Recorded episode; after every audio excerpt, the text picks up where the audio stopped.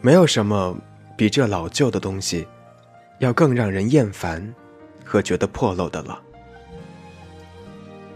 但是厌烦和破漏的另一种说法，也可能是熟悉和安心。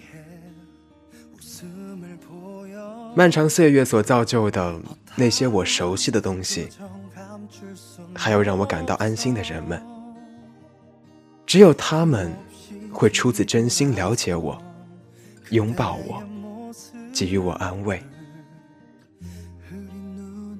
因为厌烦又破漏，偶尔甚至都不想看上一眼。就算是这样，在这个世界上。能够守护我的，就只有这些被我称作是我的人了。熟悉又让人感到安心，我们禁不住会爱他们。出自影视作品，请回答一九八八。